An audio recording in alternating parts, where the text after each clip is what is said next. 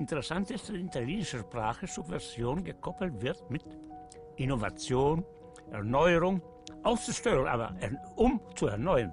Sie erklären dem Deutschen Fußballbund den Krieg. Dort in der Ultraszene Regelsführer dingfest zu machen und dadurch die Szene zerschlagen zu können. Die Kommerzialisierung des Fußballs ist durch. Da müssen die Fans sich mit abfinden. Anjuli und der moderne Fußball. Die zweite Staffel bei Beyond the Ball. Moderner Sport zwischen Politik und Gesellschaft. Pandemie ist scheiße. Nach über einem Jahr kommt wahrscheinlich kein Mensch mehr an dieser Konklusion vorbei. Und dennoch haben einige mehr gelitten als andere. Während die einen auf den Balkonen dieser Welt applaudierten wie Boris Becker, mussten viele andere Menschen arbeiten. Krankenpflegerinnen haben sich so abgeschuftet, dass einige den Job geschmissen haben. Und niemand kann es ihnen vorwerfen, denn diese Krise macht nicht alle gleich, wie die Medien, wie zum Beispiel die FAZ am Anfang des Corona-Irrsinns noch mutmaßten. Sie macht einige Menschen gleicher. Und das ist das Problem. Denn diese erste Pandemie ist eine Krise. Und zwar eine, die mal wieder aufzeigt, was alles schiefläuft. Wir haben in Deutschland schon vor Jahren darüber diskutiert, dass Menschen, die im medizinischen und Pflegebereich arbeiten, endlich angemessen bezahlt werden müssen. Stattdessen wurden immer mehr Krankenhäuser geschlossen oder privatisiert. Was vor Jahren noch als sinnvoller Schritt angepriesen wurde, zahlt sich jetzt doppelt und dreifach zurück, und zwar nicht auf die gute Weise. Die Menschen, auf deren Arbeitskraft ganze Gesellschaften angewiesen sind, brechen unter dieser Last zusammen, weil ihnen nicht mal ein angemessener Lohn gezahlt wird, geschweige denn Arbeitsbedingungen, die dem Aufwand und der Verantwortung würdig sind. Doch warum wird ausgerechnet hier über die andauernde Krise im Gesundheitssektor geredet? Nun, Krisen zeigen die Konflikte einer Gesellschaft auf und sie rücken Missstände in den Scheinwerfer, die oftmals nur allzu gerne verdrängt wurden. Krisen wie die durch Corona ausgelöste haben den unangenehmen Beigeschmack, ein Bewusstsein dafür zu schaffen. Auf einmal wird es deutlich, was schiefläuft. Während Familien der oberen Mittelschicht ihren Kindern sofort Tablets und Laptops kaufen konnten, damit das Homeschooling kommen kann, sitzen Millionen von Familien, die nicht diese Wirtschaftsstärke aufbringen können, zu Hause da und müssen sich ein Smartphone mit ihren Kindern teilen. Das sind Ungerechtigkeiten, um die es gehen sollte. Eine Krise kann dadurch eine komische Chance werden, auf all diese Missstände und Ungerechtigkeiten aufmerksam zu machen. Sie verdeutlicht diese ja. Es entsteht ein Bewusstsein darüber, wie absurd viele Dinge sind. Und so auch im Profifußball. Das ZDF-Magazin Royal widmete sich Anfang März der Frage, warum ausgerechnet die deutsche Herrenfußball-Bundesliga inmitten von Corona wieder spielen durfte. Und die Frage darf erlaubt sein, wieso die DFL so viele Ausnahmeregelungen von der Politik bekam und bekommt. Die Antwort darauf mag absurd einfach klingen, aber es scheint die Antwort für vieles im Profigeschäft Fußball und dem Sport generell zu sein.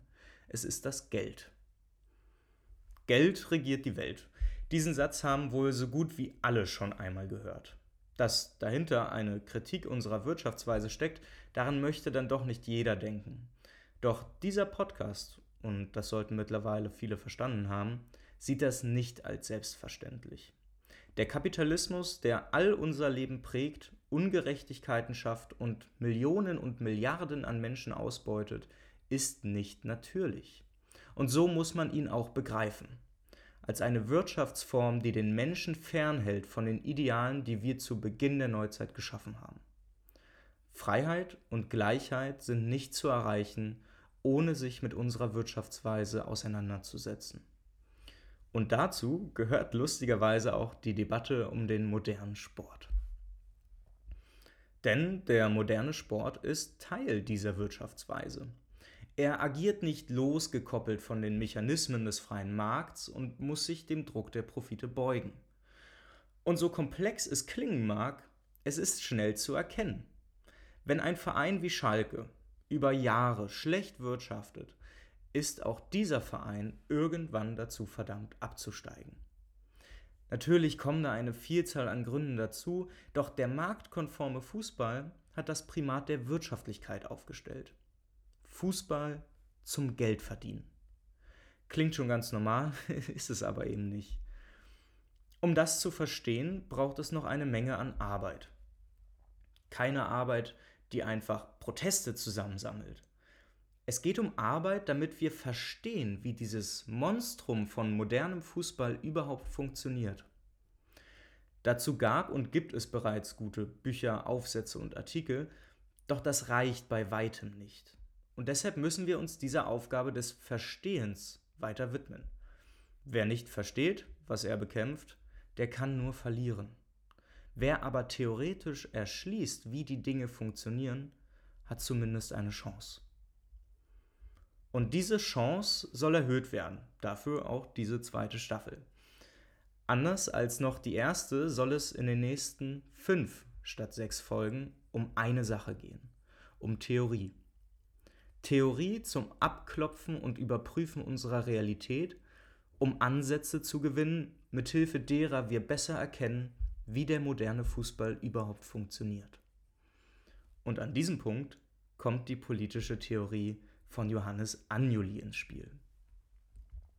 Seine Gedanken und seine Theorien entstammen einer Zeit, die nicht so weit entfernt ist, weshalb es in Teilen einfacher ist, viele Dinge zu übernehmen und diese Annahmen, anstatt auf das politische System der liberalen Demokratie, wie Agnoli es tat, auf den modernen Fußball in Deutschland zu übertragen. Ohne zu viel vorwegzunehmen, die Lektüre von Agnoli lohnt sich auch in dieser Perspektive. Insbesondere sein Hauptwerk Die Transformation der Demokratie dreht sich um die liberale Demokratie, die wir kennen. Und genau diese kritisiert er leidenschaftlich demokratietheoretisch aus so einem, nennen wir es, radikaldemokratischen Ansatz heraus.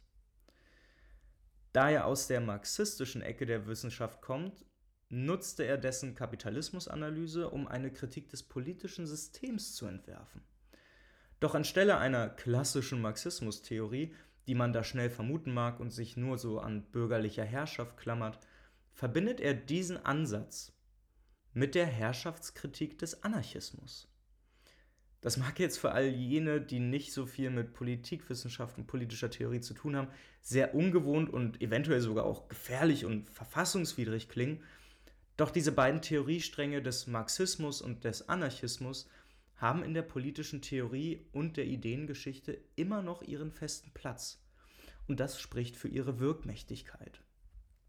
Sie können als Utopie dienen, die aufzeigt, was radikale Demokratie wirklich bedeutet. Und dadurch lässt sich kritisieren, was momentan falsch läuft. Agnolis urdemokratische Analyse entwickelt den Anspruch einer Entlarvung der Institutionen. Dass Institutionen den Mittelpunkt einer solchen Theorie sind, ist dabei an sich nichts Neues. Doch der Ansatz ist so alt wie vergessen. Keine Institution der Welt ist natürlich und neutral. Solange Menschen in Gemeinschaft leben, hatten wir Herrschaft und Machtausübung. Und Institutionen sind die modernen Trägerinnen von Herrschaft. Sie schützen den Ist-Zustand.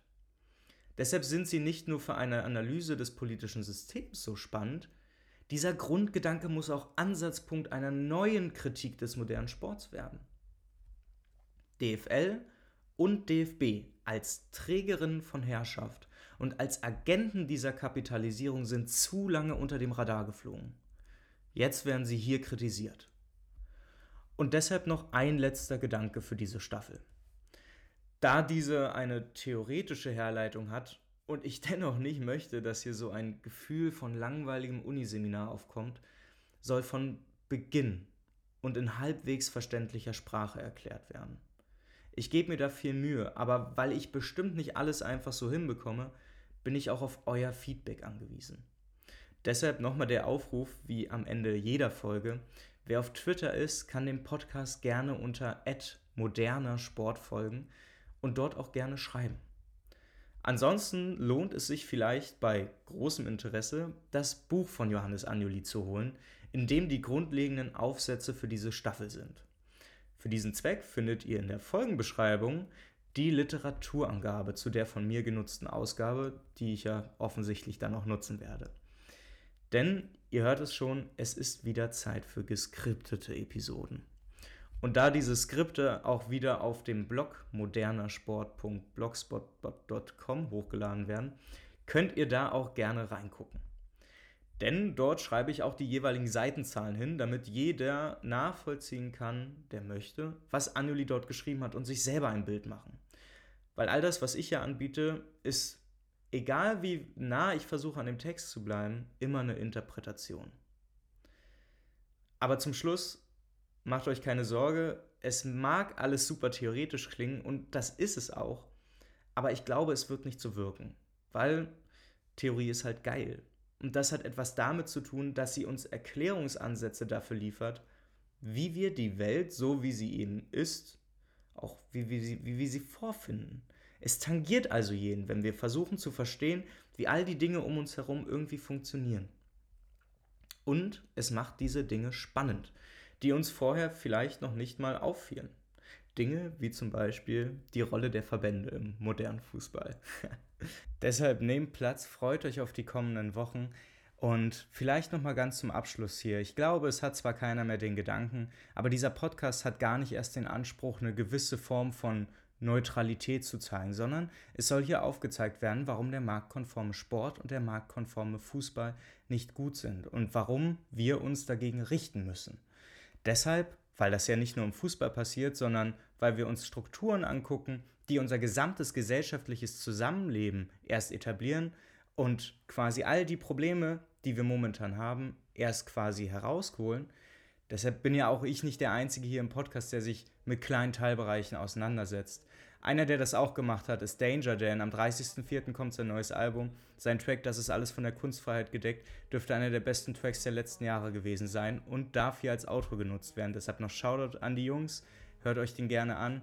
Wir hören uns nächste Woche wieder. Freut euch drauf. Bis dahin, bleibt gesund. Bis nächste Woche. Tschüss. Faschisten hören niemals auf, Faschisten zu sein. Man diskutiert mit ihnen nicht, hat die Geschichte gezeigt. Und man vertraut auch nicht auf Staat und Polizeiapparat, weil der Verfassungsschutz den NSU mit aufgebaut hat. Weil die Polizei doch selbst immer durchsetzt von Nazis war, weil sie Uri Jalo gefesselt und angezündet haben. Wenn du friedlich gegen die Gewalt nicht ankommen kannst, ist das letzte Mittel, das uns allen bleibt, Militanz. Juristisch ist die Grauzone erreicht. Doch vor Gericht mach ich es mir dann wieder leicht. Zeig mich an und ich öffne einen Sekt. Das ist alles von der, alles von der, alles von der, alles von der, alles von der Kunstfreiheit gedeckt.